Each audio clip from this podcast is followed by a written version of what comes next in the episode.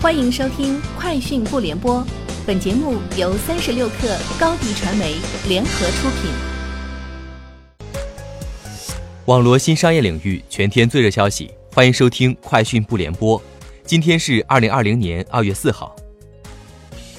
三十六氪获悉，阿里方面表示，二月四号，针对即将到来的复工返程高峰，钉钉发布了升级版的员工健康打卡产品。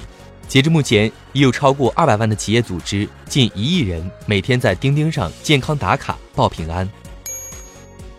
包括富士康在内的苹果主要供应商计划于二月十号恢复在中国的大规模生产。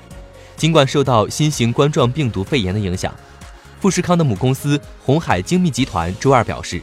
仍然预计能够如期在中国各地重启设施。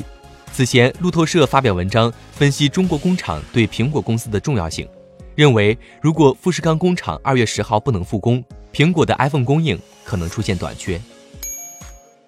三十六氪获悉，中国支付清算协会通知，对疫情涉及的特定人员采取延长信用卡还款期、免收违约金、提供征信保护等措施，减免相关费用，减轻疫区企业负担，确保现金供应，保障人民群众取现顺畅，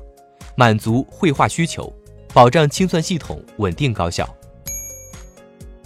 三十六氪获悉，开域集团珠海中盾之星科技有限公司和视频国家工程实验室珠海创新中心研发完成了人脸识别加自动测温加人流监控加大数据联动一体化系统 AI 智能疫情防控解决方案，能够实时监控疫区客流，有效筛查发热个体，识别发热个体身份，并及时预警。该方案通过人脸或人形识别等 AI 能力。自动监控人体体温，可同时监测二十人以上，适用于政府、医院等多个场景应用。App 可同步远程预警监控数据。华大基因在互动平台上表示，截至目前，公司已经完成了约三十万人份的新型冠状病毒检测试剂盒生产，极大缓解了试剂盒供应压力，日均产能已达到八万人份每天。同时，已继续紧急安排增加生产三十万人份试剂盒，新储备三十万人份试剂盒的原料。特斯拉股价在今年的暴涨，让马斯克的个人净资产增加了一百三十五亿美元，在全球富豪中排名第一。根据彭博亿万富豪指数提供的数据，马斯克年初时在全球富豪中排名第三十五位，至周一收盘，他的净资产已达到四百一十亿美元。超过戴尔创始人迈克尔·戴尔和耐克联合创始人菲尔·奈特等人，排名升至第二十二位。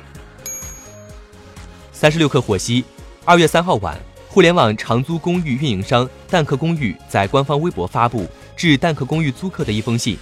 信中指出，针对武汉租客，根据武汉市疫情防控指挥部相关文件，结合疫情发展情况，针对无法返程的租客。蛋壳公寓计划为租客返还一个月租金，同时根据受疫情的影响程度，不同地区的租客将享受不同的租金补贴政策，将在三月二号后返还至蛋壳公寓 App 个人中心的钱包中。从国务院国资委了解到，为做好疫情防控公共服务支撑保障，中国电信、中国国联、中国移动三大电信央企、国家电网、南方电网两大电力央企。以及华润集团公开承诺，疫情防控期间欠费不停机、不停电、不停气，保障居民正常生活，并推出用户足不出户即可办理业务的云服务等十九项便民服务举措。以上就是今天节目的全部内容，明天见。欢迎添加小小客微信，xs 三六 kr，加入克星学院，每周一封独家商业内参。终身学习社群，和大咖聊风口、谈创业，和上万客友交流学习。高迪传媒，我们制造影响力。商务合作，请关注新浪微博高迪传媒。